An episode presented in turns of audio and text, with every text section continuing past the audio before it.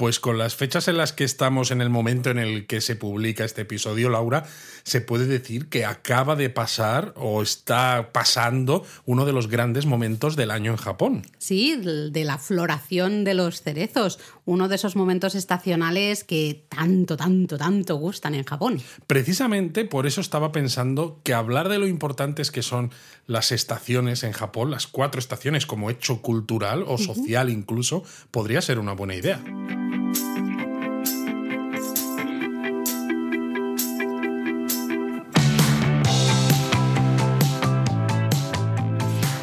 Bienvenidos a Japonesamente. Un podcast sobre cultura japonesa del Lexus producido por Japonismo.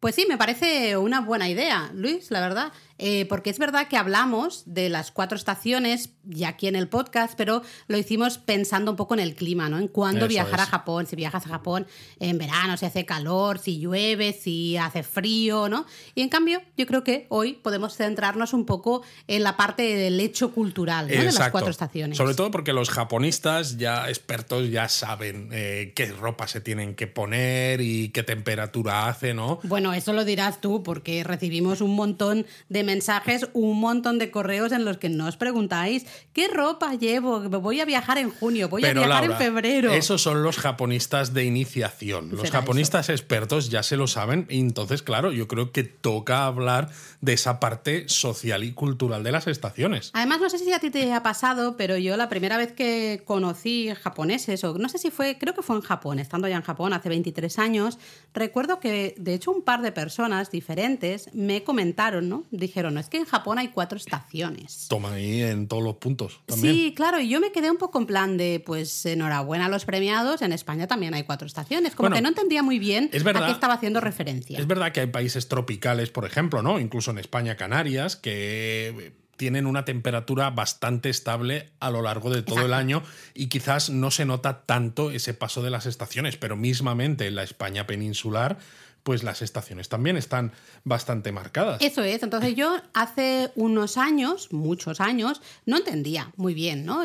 porque me miraban en plan de sí, sí, vale, vosotros también tenéis cuatro estaciones, pero realmente no, como que no es lo mismo que las estaciones en Japón, ¿no? No entendía muy bien el porqué y con el tiempo me he dado cuenta de que hay grandes diferencias. Hasta el punto de que eh, haces cursos sobre las cuatro estaciones. Sí, y de hecho son cursos que han tenido muchísimo éxito, ya llevamos unos cuantos hechos y y funciona muy bien. Y el último, de hecho, lo hicimos de seis sesiones, no de cuatro sesiones, porque hay mucho, ahí veis, ¿no? Hay mucho que contar y mucho que explorar de estas cuatro estaciones, de las Kisetsu, las estaciones eh, japonesas, porque van más allá de si hace calor, si hay estas temperaturas, si es una época de lluvias, tal.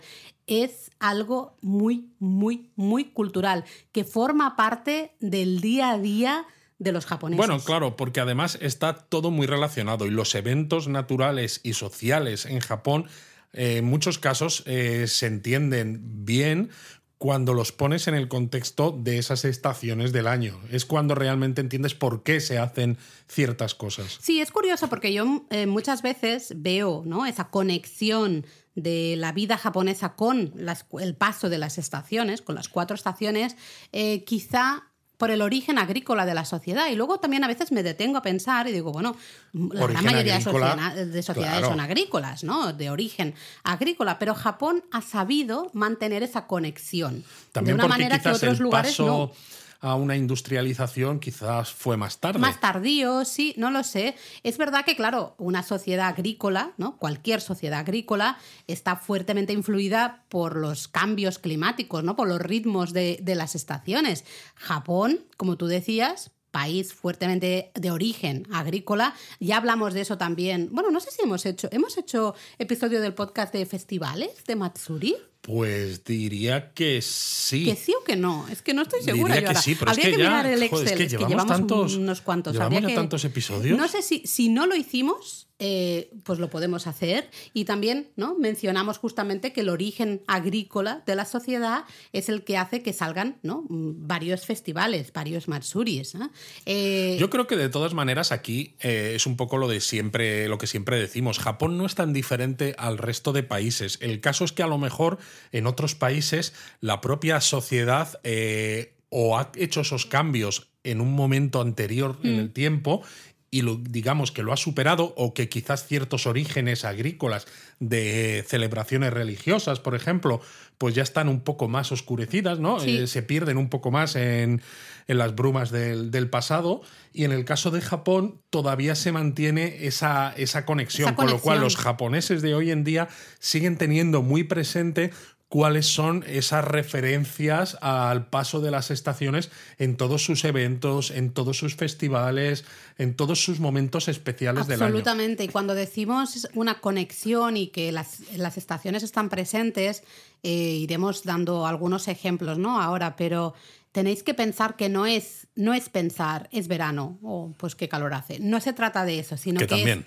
que también, evidentemente, pero es un montón de cosas que suceden en ciertos momentos y que permean eh, la sociedad japonesa. Realmente eh, tienen una influencia brutal, ¿no? Absoluta en el día a día, en la vida diaria del japonés actual, de, la sociedad actual. Pero claro, esto no es algo que viene de ahora, de todas maneras. No, porque no, claro. En la corte del periodo Heian, que estamos hablando finales del siglo VIII, ya se observaban las cuatro estaciones en la poesía que escribía la nobleza. Bueno, tenemos esas estampas maravillosas de, por ejemplo, el Genji Monogatari, el propio Genji Monogatari, esa preciosa novela novela en la que... Primera novela de la historia. Sí, eh, al menos en el, mm, el, formato, digamos, o cómo se entienden las novelas en la actualidad, ¿no? Pero ya ahí eh, podemos ver que los japoneses comenzaron a desarrollar lo que ellos consideran una sensibilidad especial, casi casi a veces quizá extrema, y especialmente empezaron a, a tratar los temas de la transitoriedad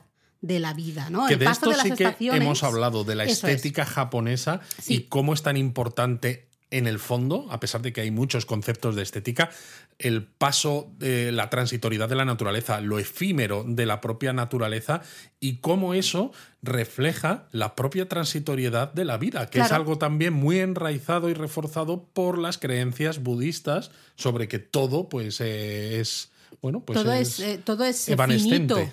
Eh, una de las de, los mayores enseñanzas budistas es realmente disfrutar o valorar el principio y el final de las cosas, ¿no? De que todo es finito, todo es transitorio eh, y tenemos que ver la belleza. Un casi, ¿no? Aprovecha mientras puedas. Totalmente, pero ya es eso. Si os fijáis en estampas del, del, Genji Monogatari o leéis el propio Genji Monogatari, aunque sé que es una lectura a veces que puede ser un poquito complicada, a mí me gusta mucho, pero entiendo que es ahí complicada, vais a ver muchas descripciones de la naturaleza. Vamos a ver personajes que se pasan el día en esos jardines de la corte observando el, ir, ¿no? el, paso del tiempo. También se nota, claro, que la literatura ¿no? en aquellos momentos la hacía la gente de la corte que estaban más ociosos que todas las cosas. claro, porque lo único que tenían que hacer, eh, ¿no? Tenían demasiado tiempo libre y es como, pues ¿qué podemos hacer? Es que estoy contemplando aquí cómo caen las hojas o cómo brota la flor, porque es que no tengo nada más, ¿no? Si hubiera sido otro tipo de sociedad u otro tipo de clase social los que se hubieran dedicado a la literatura, seguramente a lo mejor hoy eh, no se prestaría tanta atención al, paso de las estaciones. Pero es curioso porque esto, que surge un poco en la corte Heian, ¿no? que como tú decías, pues es una corte acomodada al final, ¿no? Eh, se puede permitir desarrollar esa sensibilidad porque no tiene gran gran, cosa que hacer realmente, luego se desarrolla ¿no? y evoluciona y llega a la cultura popular. Y llega a la cultura popular en, de muchas maneras diferentes, ¿no? muchos géneros diferentes. Evidentemente lo vamos a ver en textos, ¿no? en poesía, en crónicas, en novelas, en cuentos, en diarios, en todo eso. Eh, también en el género de, los cultivados, los jardines, por ejemplo. Exacto. Eh, sería es fantástico. En materiales, fijémonos en los kimonos japoneses, qué, qué estampados tienen, en los biombos, los famosos biombos japoneses, en luego eh, todo el tema del género performativo, eh, los teatros, los festivales. ¿Qué gafapasta te ha quedado eso del género performativo? bueno, pero para englobar, ¿no? Un poco todo sí, esto. No, me parece muy bien, ya que estamos hablando en plan serio. Claro, hombre, el género gastronómico. Tenemos la ceremonia del té. Um, ciertos rituales de comida, ¿no? Al final yo creo que se puede decir que las cuatro estaciones en Japón se convirtieron y lo siguen siendo en una construcción cultural, además de un reflejo de un mundo físico que existe, ¿no? Y al final es eso, es, eh, observar la naturaleza marca el ritmo de vida de los japoneses. Y en cierto modo ejemplifica el concepto de tiempo que hay en Japón. Para mí sí, absolutamente, porque yo creo que en Occidente, de manera general estamos hablando, ¿eh? pero entendemos el tiempo como un hecho lineal, ¿no? Vamos del pasado al presente al futuro, es una línea, ¿no? de, de alguna manera. En cambio, en Japón hay una noción cíclica del tiempo. Bueno, el tiempo quizá- siempre es una rueda. Totalmente. ¿eh? Que todo. eh, eh, entran, ¿no? Ahora los cerezos, florecen los Porque eso cerezos. también es muy budista, lo de la rueda. Claro, evidentemente, ¿no? Se caen los pétalos de los cerezos y ¡pum! pasará otra cosa hasta el año que viene, en marzo, que volverán a salir los cerezos, etcétera, etcétera. Eso no significa que en Occidente no tengamos en cuenta el paso cíclico de las estaciones, evidentemente, ¿no? Pero quizás es lo que tú dices, que Se la principal concepción diferente. es eso, que el tiempo es una línea que Sí. solo va hacia adelante Sí. y entonces tú vas avanzando, ¿no? Mientras que Japón, quizá por esa influencia budista, eh, se mira más no tanto la linealidad, sino la, el la ciclicidad, si se existe esa Sí. palabra.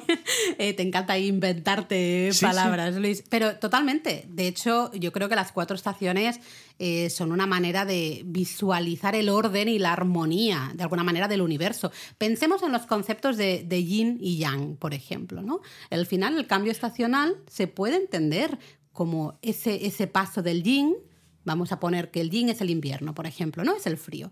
El paso del yin al yang, que Y viene sobre al todo, verano, ya no solo calor. el paso, sino que, igual que a veces se dice, ¿no? Que no puedes tener eh, luz sin oscuridad y esto, ¿no? No puedes tener Jan sin ese yin previo, sino uno da paso al otro. Exacto. Y cuando estás en el otro, Vuelve, vuelve a dar paso al uno. efectivamente. ¿Eh? Siempre tenemos ese, claro, el yang, como decíamos, ¿no? Crece, se desarrolla, desaparece, el yin crece, desarrolla, desaparece y así. Pim, pim, pim, Pero pim. desaparece y eso no significa que ya desaparezca para No, no, siempre, no, no, sino que- sino que, que vuelves vuelve. otra vez a lo, de- a lo del es, principio. y es, es. muy curioso esto, ¿no? De todas maneras, aquí nos estamos poniendo ahora como muy intensitos. Muy filosóficos. Estamos súper intensitos Bueno, yo con llevo estas... gafas de pasta. Yo de también, ¿Ves? yo también. que se nota. Eh, con estas creencias, esto al final es filosofía china antigua, ¿no?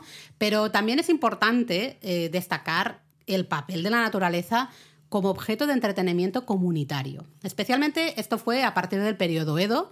Eh, en el periodo Edo se empezaron, se, se- popularizó la naturaleza a todas las clases. ¿no? Decíamos, claro, en la corte Heian al inicio, pues es evidente, la corte Heian que vive de una manera acomodada, pues es lógico que puedan estar por ahí pululando, ¿no? paseando por esos jardines. Ay, mira la flor, como el pétalo que se cae. Tin, tirin, tirin, tirin, oh, se posa en las aguas de Claro, este río. Pero luego, claro, luego vinieron época de primeros shogunatos, samuráis, eh, época de guerras, unificaciones de Japón. ¿Y qué pasa? Pues que una vez llega el periodo Edo, que hay una paz, que encima los comerciantes eh, y toda la gente, digamos, de clases más bajas empiezan a tener mucho dinero, pero precisamente porque son de clases bajas no pueden hacer eh, una Ostentar. muestra osten- ¿no? muy ostentosa de todo ese dinero, porque entonces supondría que se situarían por encima de los samuráis y eso no, no está bien visto. Entonces, pues puedes dedicar ¿no? todo ese tiempo y todo ese dinero pues a viajar y a ver esas, ese paso de las estaciones o esos lugares que son especiales en ciertos momentos del año, que es un poco también por lo que ciertos ukiyo-e y Ahí todo está. esto empiezan a tener mucho tirón en esa época. Y es algo que se mantiene hasta hoy. O sea, lugares que en el periodo Edo empezaron a ser populares para ver los cerezos, ver el momiji, ver las hortensias, ver los eh, lirios, ver lo que sea, ¿vale? Vamos a las camelias, las glicinias. Tenemos un montón de, de- de muestras de la naturaleza. Se empiezan a popularizar en el periodo Edo y siguen siendo Exacto. lugares eh, casi de, de visita obligada en la actualidad. Si tú- cuando tú Eh, buscas... Totalmente. Son los eh, mismos. son los, los mismos, mismos. sitios. Pero claro, es que es eso. En el periodo Edo, igual que decíamos, ¿no? Que eso, los comerciantes no podían tener kimonos muy ostentosos, ¿no? Entonces hacían cosas que eran más sofisticadas que, que solamente el ojo experto notaba que ahí había mucho dinero. El visitar ciertos sitios en ciertos momentos del año y poder contarlo también es muestra de esa sofisticación. Totalmente, ¿no? Yo, por ejemplo, un ukiyo-e súper famoso, esas glicinias en el santuario de Kameido, pues sigue siendo el lugar perfecto para ver esas glicinias, ¿no? Justo, justo ahora. Eh, no sé, los, los lotos, ¿no? La flor de loto en el estanque del, Parque de Bueno, por ejemplo. los puentes de Ryogoku, toda la zona de Ryogoku como lugar para ver pues los fuegos artificiales, que ya teníamos, ¿no? Fuegos artificiales como símbolo del verano en el periodo Edo, también lo tenemos ahí. Es decir, podemos ver un montón de ukiyo-e, lo que tú decías antes, un montón de ukiyo-e que nos destacan lugares donde los japoneses ya en el periodo Edo disfrutaban de la naturaleza de manera comunitaria y veían la naturaleza como eso, un objeto de entretenimiento comunitario. Yo creo que eso ancla de alguna manera todas estas cosas que estábamos hablando, las ancla en la actualidad. Porque em, la corte Heian podía ser pues, muy sensible ¿no? y muy filosófica con la observación de la naturaleza, pero realmente creo que es gracias a esta manera de entender la naturaleza desde un punto de vista más popular que eh, nos llega a nuestros días. Exacto. Y también quizás llega de esta manera por lo que decíamos, porque eh, tenía que haber un entretenimiento para, esa, para ese pueblo llano, por así decirlo, ¿no? entonces, ¿qué manera más fácil que supuestamente no muestras que tú tienes mucho dinero que el hacer este tipo de cosas que son, pues bueno, es que es la naturaleza, ¿no? Eh, no estás... Tú vas a ver, vas a ver esas mm. flores o esas hojas o esas plantas y luego, es que el tema es que luego eh, te llevas todas esas esas imágenes las vamos a ver plasmadas en muchos objetos. En muchos objetos que nosotros, o en, al menos en Occidente, se consideran arte, ¿no? Ya, pero eran en su época, periodo Edo, cajitas. Exacto, cosas de uso eh, cotidiano al final. Sí, nada, que tenían, pues eso, los mercaderes, y vamos a ver muchos estampados que hacen relación, ¿no? Están relacionados justamente con esas imágenes de la naturaleza, ¿no? Por eso digo que me parece que ese momento es un momento clave para que mantengamos todavía hoy esa conexión con la naturaleza. De hecho, podríamos hablar un poco, ¿no? De lo del efecto o de la presencia en la vida y cultura japonesa de, la naturaleza, ¿no? Ya que dices tú, eh, estamos hablando de que en el periodo Edo se popularizó a todos los niveles hmm. el disfrute de esta naturaleza, pues hoy en día, a pesar de que Japón ha cambiado mucho, evidentemente, ¿no? Es un país muy, muy urbanizado y con un impacto grande de la tecnología, pero la naturaleza sigue estando muy presente y con muchas cosas relacionadas con las estaciones del año, sobre todo con esa anticipación. Sí, ese es un concepto muy importante, el de la anticipación. Muchas veces vamos a ver que se nos muestran, ¿no? se, nos, se, usa la naturaleza, pero no tanto para hablar del momento actual en el que estamos, sino para mostrar esa, esas ganas de que llegue algo que está a punto de llegar pero que todavía no ha llegado, ¿no? Especialmente, por ejemplo, pues en febrero o en enero podemos ver cosas eh, relacionadas con los cerezos en flor no están todavía, pero, pero qué ganas. con una emoción, ¿no? Entonces, bueno, en las artes tradicionales es evidente que es donde más vamos a ver eh, el impacto de la naturaleza. ¿no? Ya hemos hablado de literatura, hemos hablado del Genji Monogatari, yo creo que es el ejemplo perfecto. Eh, tenemos muchos personajes, de hecho, la gran mayoría de personajes femeninos que tienen nombres de objetos de la naturaleza, ¿no? de fenómenos de, la naturaleza, flores, plantas, eh, cosas específicas de una estación en concreto, y ahí vemos ¿no? esa conexión, el comienzo de esa conexión tan íntima entre la cultura japonesa y la naturaleza.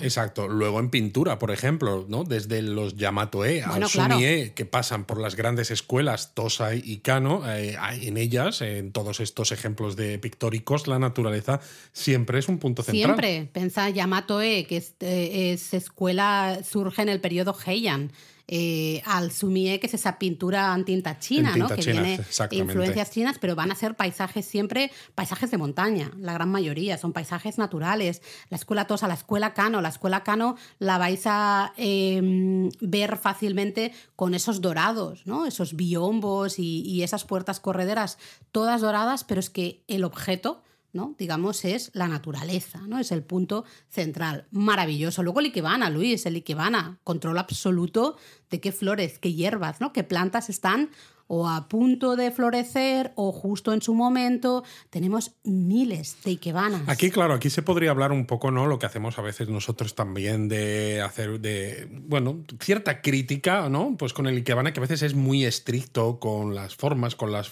flores o las plantas, pero claro, precisamente tienes que ser también muy consciente de cuáles son las plantas y las flores que están en el momento óptimo o cuáles son las que van a estar, por lo cual, claro, no vale cualquier cosa, ¿no? No puedes decir tú, ah, pues voy a hacer Ikebana y simplemente con colocar las cosas de manera bonita ya basta, ¿no? Porque el Ikebana no es solo colocación, es también precisamente ese foco en la estación, en el momento de la naturaleza del año. Bueno, es una reproducción eh, de la esencia de la naturaleza de ese momento, ¿no? Al final. Y si tenemos en cuenta de que para las tradiciones japonesas hay 72 estaciones, porque esto no lo hemos comentado al inicio, pero realmente eh, nosotros, claro, tenemos cuatro estaciones, ok, pero es que luego se van dividiendo, hay como mini divisiones en cada una de estas cuatro estaciones, consiguiendo al final 72 estaciones. Es decir, lo que se, nos fijamos mucho es en el comienzo de la estación, en el momento central de la estación, en el final de la estación, con lo cual el Ikebana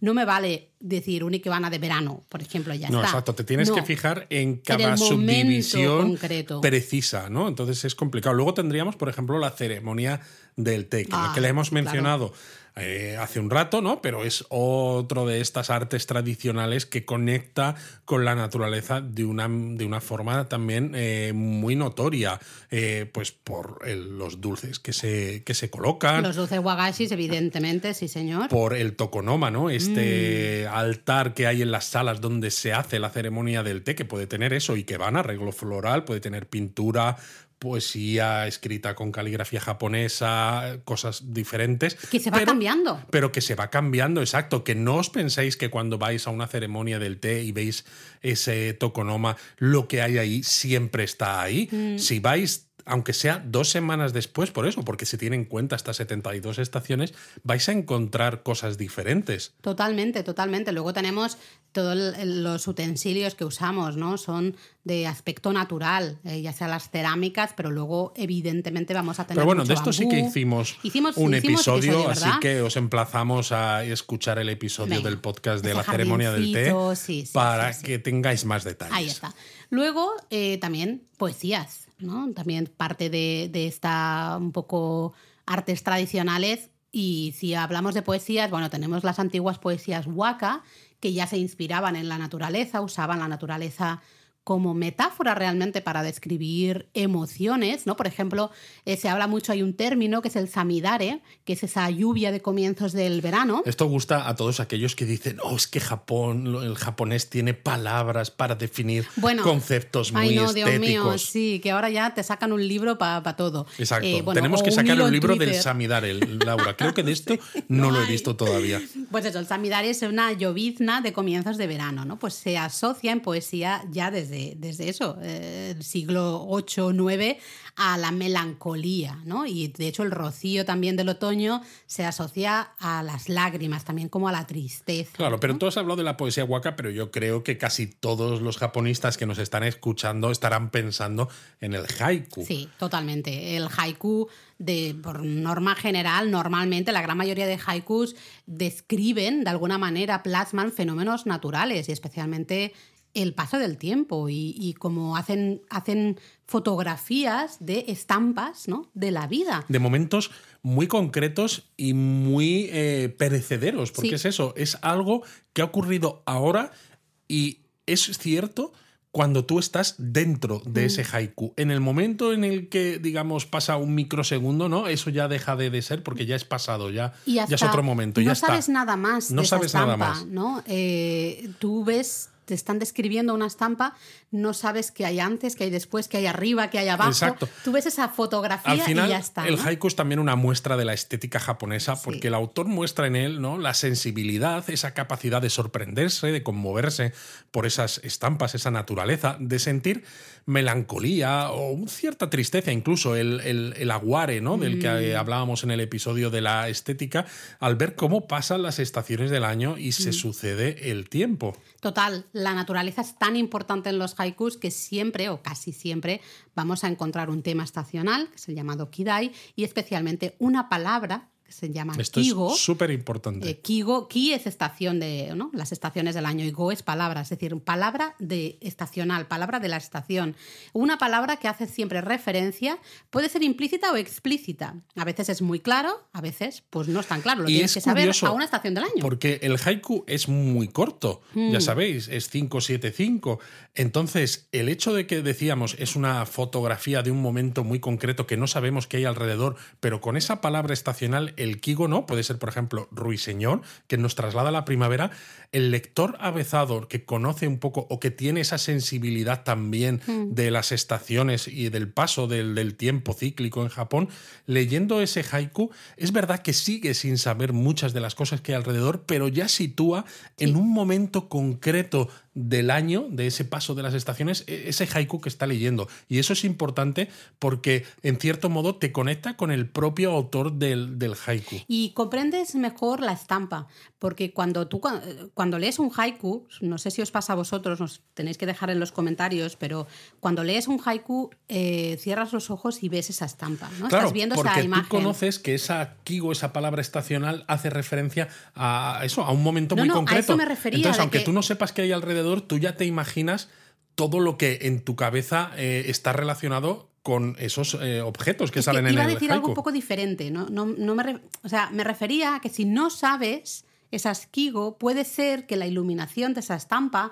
no sea ¿no? la que tenía el autor en mente. Evidentemente, no es lo mismo la luz, por ejemplo, de verano que la luz de otoño, por decirte Pues eso algo, es lo que ¿no? yo estaba diciendo. Entonces, eh, es interesantísimo echar un vistazo a las Kigo para, si queréis leer haiku, para poder disfrutar del haiku en todo su esplendor. ¿no? Y lo curioso es que hay Kigo modernas también.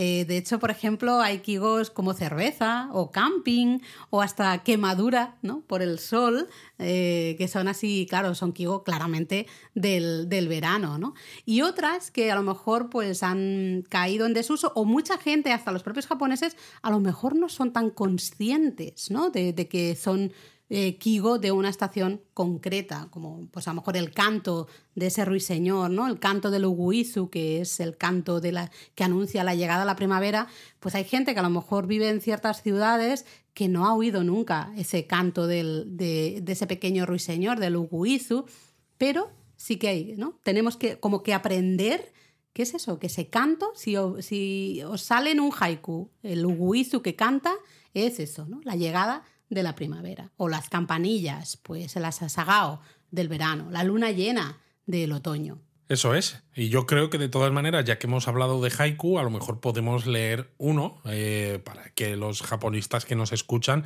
entiendan un poco a qué nos referimos. ¿no? El haiku dice algo así como Asagao waheta no kakusae awarenari, que ha quedado clarísimo ¿Qué te, qué te pasa en la boca, Luis? que significa las campanillas, hasta cuando están mal dibujadas, nos conmueven. Que dicho así, se te queda como muy corto.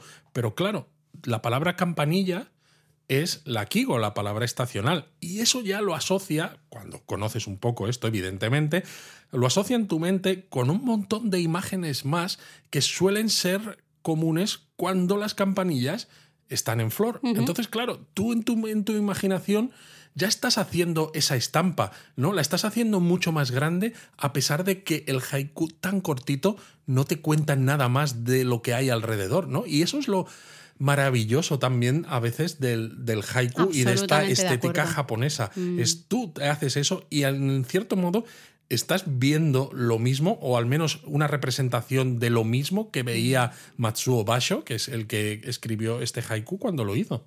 Eh, absolutamente de acuerdo. Y también como reflexión, que no, entra aquí, eh, pero muy breve, la dificultad de traducir justamente estos haikus, porque en muy pocas sílabas se da mucha información, se plasma una estampa en muchos casos muy clara, que nos dice mucho, nos hace sentir mucho, ¿no? Lo complicado que es traducir eh, haikus y de ahí que haya tantas traducciones diferentes, ¿no? A un Exactamente. mismo haiku. Pero bueno, que nos estamos poniendo intensitos otra vez, Luis, no sé qué pasa hoy, que Bueno, estamos me tendré que poner la gafa de montura metálica, hombre. Sí, ¿no? A ver, eh, en la vida diaria también encontramos esa naturaleza, ¿no? Quizá, a ver, pienso en vida diaria y pienso en kimonos, aunque ya no son No tan es diarios. muy ¿no? diario. A ver, salvo que hables del mundo de las geishas, Mm. eh, que sí que tienen un montón de kimonos, porque es parte de su, digamos, de su atuendo laboral, ¿no? Igual que un japonés tendrá muchos trajes oscuros y corbatas oscuras, eh, si trabaja en empresa Sí. japonesa, una geisha tiene que tener muchos kimonos. Y claro, eh, los kimonos y los obis, en el caso de las geishas, marcan las estaciones y el paso de las estaciones Guay, pero de una manera justo lo que decíamos antes de ese sentido estético de las ganas de, de la anticipación. Eh, es decir, una geisha no te va a mostrar en ese, en ese estampado en el kimono la flor justo o una escena justo de lo que esté ocurriendo en la naturaleza en el momento en el que la veas, sino de lo que está a punto de pasar, ese anticipo de lo que va a ocurrir, porque es imposible competir con la naturaleza real. Yo creo tú que eso- es importante, ¿eh? Exacto. Entonces tú simplemente haces esas, esa anticipación. Sí, eh, porque claro, imaginaros, por más bello que sea un kimono, y un kimono Es puede ser bello. algo increíble con el trabajo de muchos artesanos, eh, una pieza espectacular. Podemos tener un kimono de 10, maravilloso, pero eh, se entiende, los japoneses entienden que la belleza de la naturaleza no se puede Es igualar. inimitable. Es inimitable, ¿no? Buscando, de hecho, nos pasamos la vida intentando imitar esa naturaleza, ¿no? Y se hace de manera muchas veces, pues eso, buscando la esencia con, con esas pinturas, ¿no? Que decíamos en tinta china o en los jardines, ¿no? Si ya hablamos también de, de jardines y de cómo se busca imitar la belleza de la naturaleza. Entonces, en los kimonos, claro, sería, eh, es una competición desigual, ¿no? Es imposible competir el pobre kimono con lo bonito que es quedaría como menos, no puede ser. Entonces, Así claro, que- haces esa anticipación que como todavía la naturaleza no te está mostrando Ahí, ahí. lo que te muestra el kimono, entonces realmente el kimono es cuando brilla, ¿no? De una manera Mm. única, sin nada que compita con él. Y en el momento en el que la naturaleza ya te muestra eso que el kimono te mostraba, entonces tú con el Ya kimono ya te a otro. Mm. pones a, a mostrar el siguiente, Es ¿no? curioso eso, es muy curioso. Luego, bueno. hablando, hab- hablando de geishas, también tendríamos que pensar en esos adornos en el pelo, ¿no? Claro que, siempre también están van cambiando poco a poco, Sí, o los de hecho, propios... Dime, dime, No, perdona. No, que digo, en la web tenemos. Ah, sí, ¿no? claro, que Eh, tenemos en la web.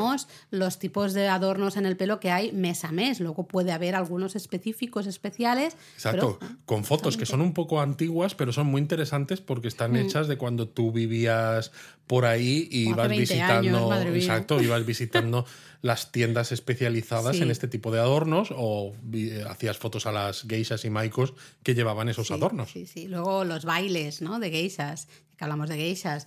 Los bailes de primavera son una celebración de la primavera, de las flores O de bueno, cerezo. o hasta los propios nombres de las mujeres, ¿no? Que en muchos casos pues eh, hacen referencia a, a frutos, a flores, Sí. a Y hasta los nombres, ahora que pienso de, lo- de ciertos colores en, en Japón, porque tenemos, eh, por ejemplo, Momohiro, También. que es el color melocotón. ¿No? Nosotros en español tenemos naranja, quizá, ¿no? Como nombre Bueno, de yo color, creo que a nombre lo de mejor fruto. sí que puede haber, ¿no? Porque es una especie de rosadito así. Sí, pero ¿cómo lo llaman? Claro, no sé cuál es el nombre técnico, ¿no? Eh, hay el, un color... Pantone, no sé quién, no sé cuántos. Claro, pero tenemos, por ejemplo, sí, en japonés, pues el, calo- el color Yamabuki Hiro, que es un, un amarillo, porque hace referencia a una florecilla típica del- de la primavera, que es la Yamabuki. No sé, hay un montón ahí de cosillas también interesantes, ¿no? Pero bueno, has hablado tú antes de, de la ceremonia del té, Claro. y es verdad que ya hablamos de ello en, en el episodio de la ceremonia del té, pero a lo mejor deberíamos hablar, aunque fuera un poquitito, de los wagashi. Claro, porque los wagashi, los dulces tradicionales que acompañan al té matcha en una ceremonia del té, también muestran el Mm. paso de las estaciones y su relación con la naturaleza. Porque, por ejemplo, cuando acaba el verano, son muy populares los wagashi de castaña, que es un fruto típico del otoño que prácticamente no se sirve fuera de temporada. Cierto. que es algo que Japón sigue llevando muy a gala. Lo de las cosas que son de temporada se sirven De en temporada. temporada y fuera de ellos te aguantas hasta que vuelva a ser la temporada en el siguiente ciclo. Absolutamente de acuerdo. Un dulce de castaña en primavera, uy, perdón, que he dado un golpe. Eh, un dulce de, ca- de castaña en primavera está fuera de lugar, absolutamente. Totalmente. O un dulce con forma de flor de cerezo en otoño.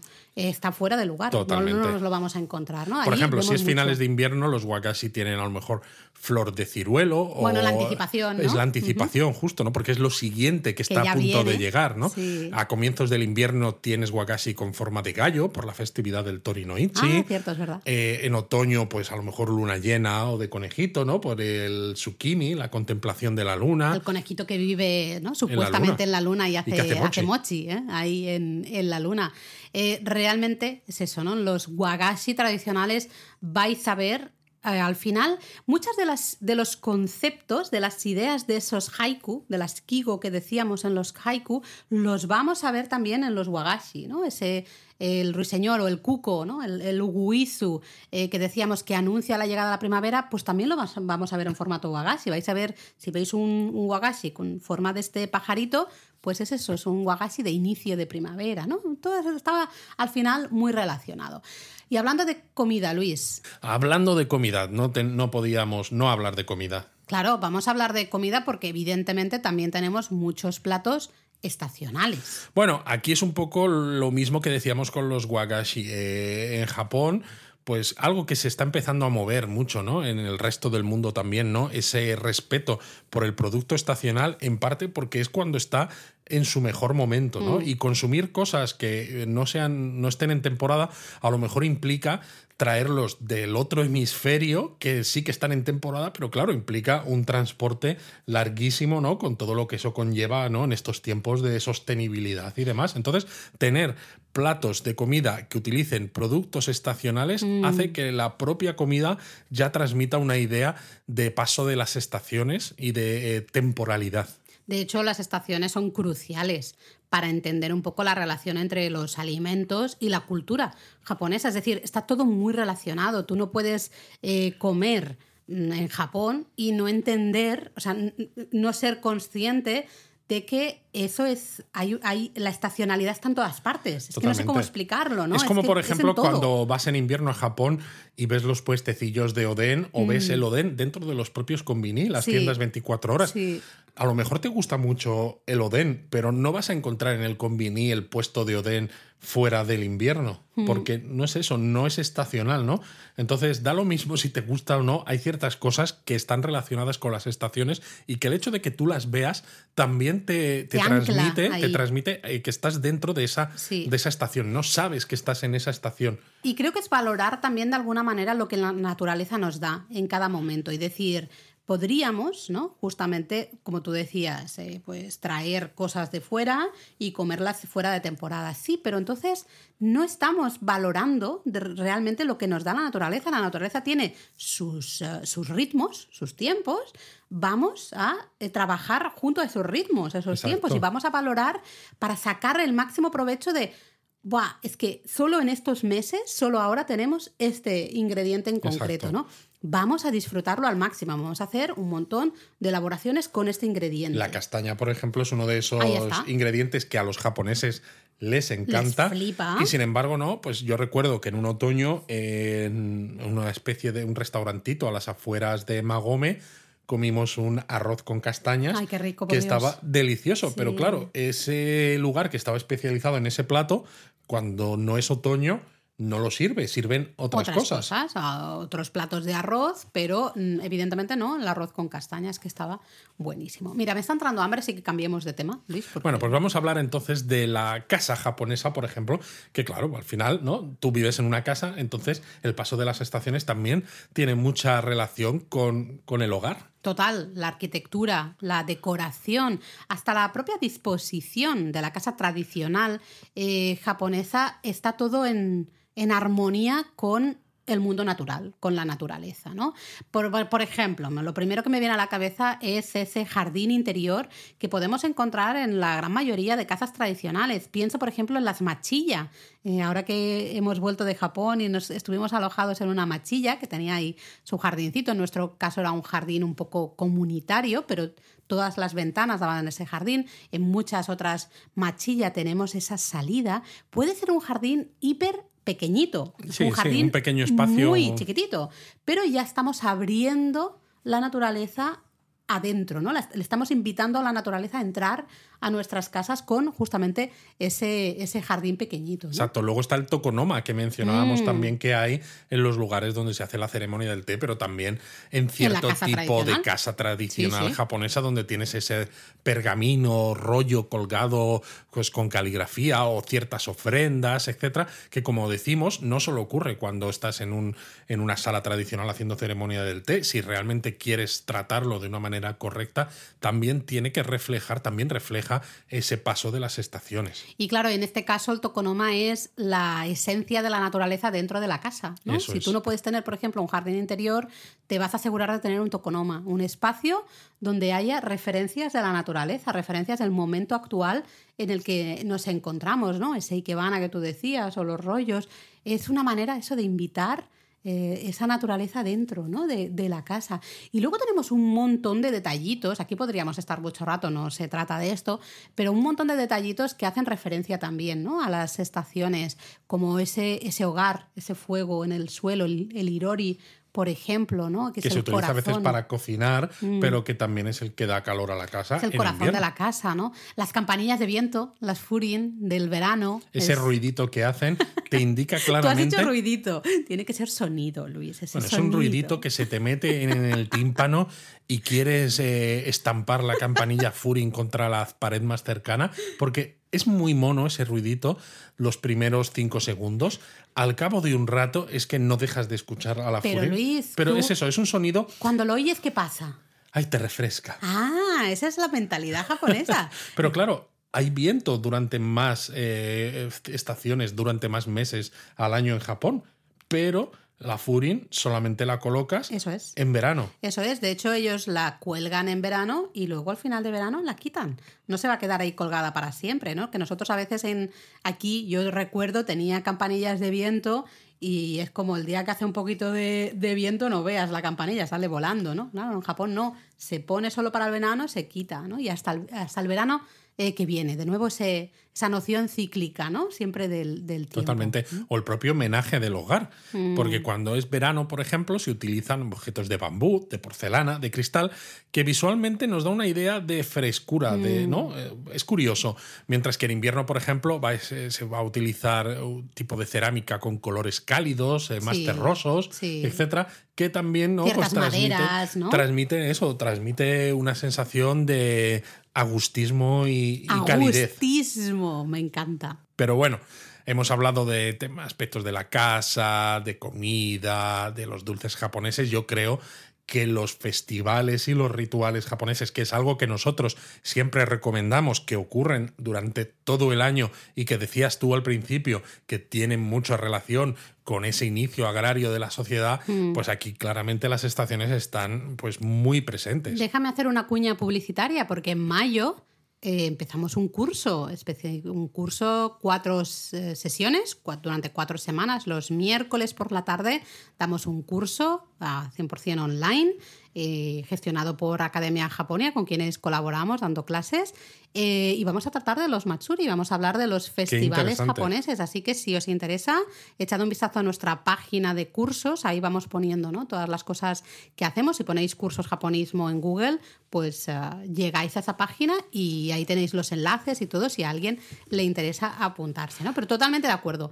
Al final, muchos Matsuri tienen, están muy relacionados con el paso cíclico del tiempo, ¿no? Con el, eh, con, con las estaciones. Claro, muchos, por ejemplo, tienen relación con el cultivo del arroz, que es el cultivo, digamos, más icónico de los japoneses, el más histórico para su sociedad, con el propio bienestar de la, de la comunidad, porque una mm. buena cosecha, de arroz indicaba que la comunidad pues florecía. Eh, marcan esas estaciones, marcan ese paso cíclico del tiempo. Los, los festivales y los Matsuri son momentos muy, muy relacionados. Pero bueno, como damos el curso, vamos a dejarlo ahí, no nos hacemos Oh, auto-spoiler. Ya veo, vale, y vale. yo quiero mencionar una cosa, que es una cosa que justamente hablé de ello y sorprendió mucho en el- la masterclass de protocolo que dimos eh, hace unas semanitas en Barcelona para la, Universidad Blanquerna, Ramón Llull, eh, que mencionaba ese comienzo de las cartas tradicionalmente, que en la actualidad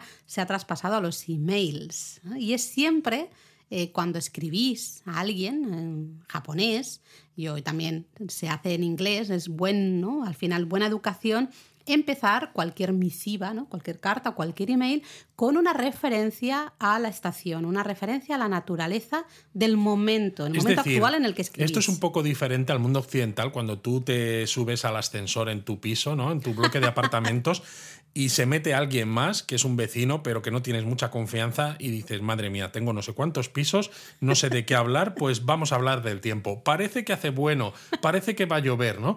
O sea, es algo incómodo. En el caso japonés, añadir este tipo de comentarios al comienzo de una carta o de un email, al contrario, es algo que está... De buena educación. De buena educación, exacto. Sí, sí, sí.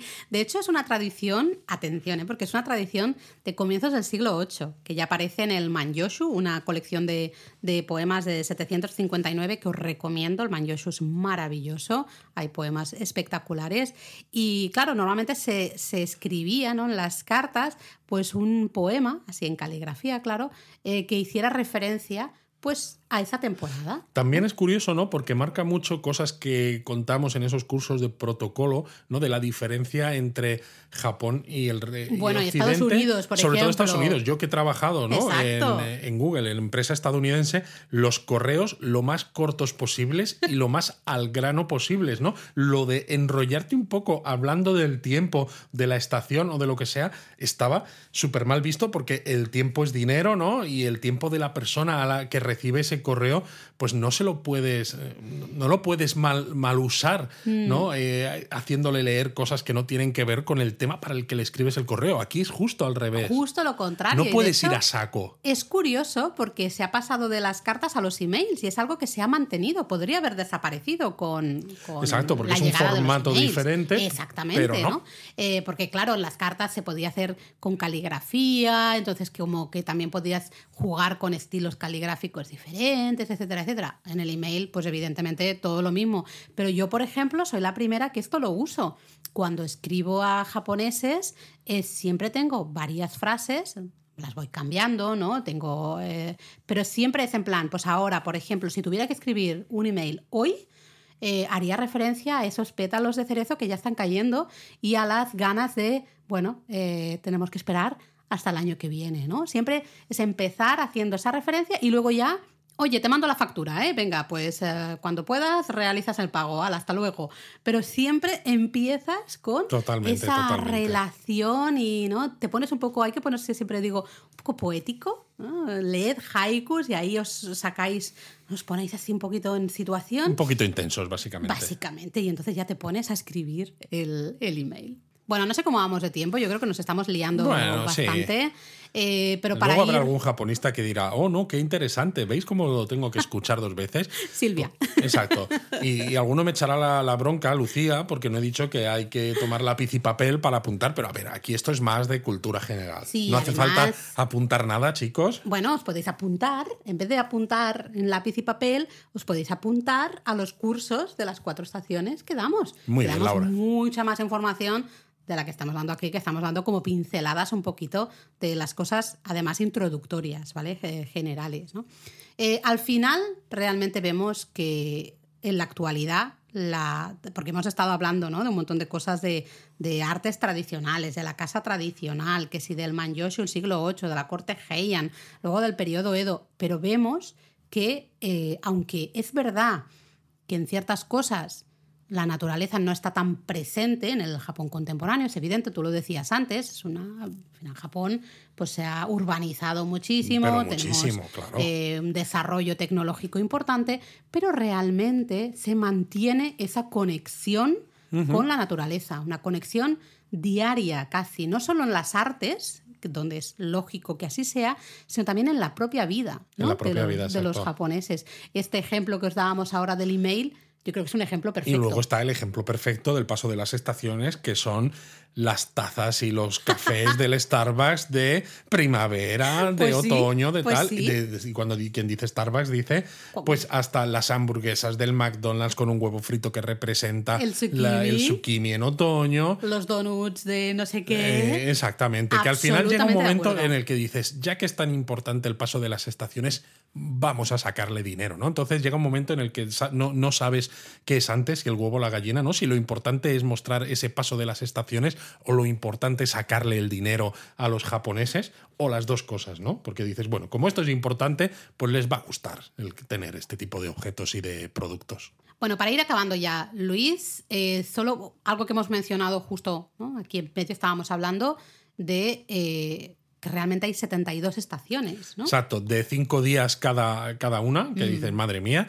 Y claro, también además eh, hubo un problema en Japón, ¿no? Con todo esto del paso de las estaciones y demás, ¿no? Porque nosotros eh, pensamos en cuatro estaciones, primavera, verano, otoño, invierno, ¿no? Ellos tenían 72. También, claro, había un calendario lunar y Ah, cuando se implantó el calendario gregoriano hubo problemas con las celebraciones de festivales y rituales porque depende de qué calendario utilices, ¿no? El unisolar o el solar, pues algunas ocurren, pues como pasa a veces con, eh, con el Tanabata, ¿no? Pues puede ser en julio o en agosto y cosas así, ¿no?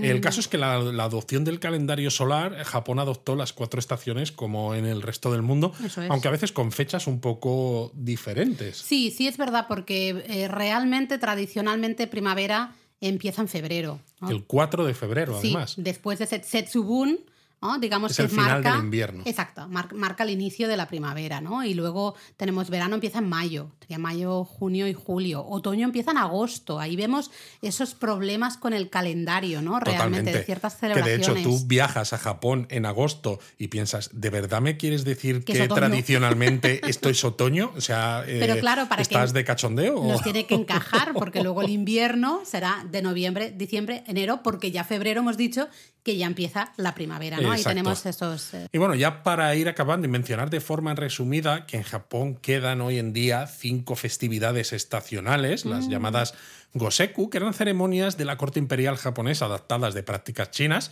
¿Cómo como no? no, efectivamente, que se celebran desde, en Japón desde el periodo Nara, los siglos 8 y 10. Y básicamente tenemos el Año Nuevo, es la primera de ellas. Uno el del uno. uno del uno. Tenemos el Día de las Niñas, el Hinamatsuri, la segunda. 3 del 3. Luego tenemos el 5 del 5, el Día de los Niños. Me has quitado, yo quería decir 5 del 5. Claro, el Día de los Niños. Luego tenemos el Tanabata. 7 del 7. Y luego tenemos el Choyo Noen, El, sí, el del Festival del Crisantemo, ¿no? que es, El 9 del 9. efectivamente, Entonces, estas en son origen, las cinco festividades eran un poquito, estacionales. sí, eran un poquito diferentes, ¿no? En origen, o sea, han ido, han ido evolucionando, algunas son completamente diferentes eh, y hay algunas muy populares, ¿no? Hinamatsuri, Totalmente. el Día de los Niños, eh, bueno, Tanabata también, porque También. Año Nuevo, o sea, son, son algunos de los momentos más importantes en, el, en el año Sí. para los japoneses. Sí, mira, para ir acabando, me voy a poner otra vez las gafas estas de gafapasta, ¿vale? Te voy a leer un poema del Manyoshu que, que me gusta mucho. Dice, sin la voz del Luguisu que emerge del valle, ¿cómo podríamos saber de la llegada de la primavera? Pues claro, pues no puedes. No puedes, porque es la voz del Luguisu, el canto de ese cuco, de ese ruiseñor, que es el que nos anuncia la llegada Claro, de la porque ver primavera. el cerezo con el capullo todavía sin florecer no te indica no, nada. es la voz. Es la voz del Luguisu. Maravillosa. O otra, mira, te voy a leer otra. Cuando veo la luz de la luna a través de los árboles, sé que ha llegado el desgarrador otoño. Bueno, al menos estás leyendo algunos que son un poquito más evidentes, un poquito Pero, más fáciles de entender. para ¿eh? ir entrando un poco en situación. Manyoshu, de verdad, os recomiendo muchísimo leer el Manyoshu. Las, los poemas del Manyoshu son una belleza, ¿no? Ahí tenemos un poco dos ejemplos. Qué bonito, ¿no? Qué bonito, Bonito. Laura, muy, muy bonito. Eh, Va, yo me, creo que me con podría esto pasar todo un podcast leyendo poemas del Manyoshu, la verdad. sinceramente. Y luego pasamos a haikus de Basho, también podría. Madre mía, pues este, este sería el podcast interminable, aunque sé que algún japonista diría, oye, yo por mí encantado porque me lo pongo mientras voy a trabajar o cuando estoy en el gimnasio. Y es como, bueno, si queréis esto, nos lo decís, os hacemos un podcast especial de lectura de haikus, aquí con voz así profunda y, e intensa, pues para que os transmita esta estacionalidad japonesa. Saltamontes, no llores tan intensamente. La melancolía de la larga noche de otoño me abruma. Mátane. Mátane.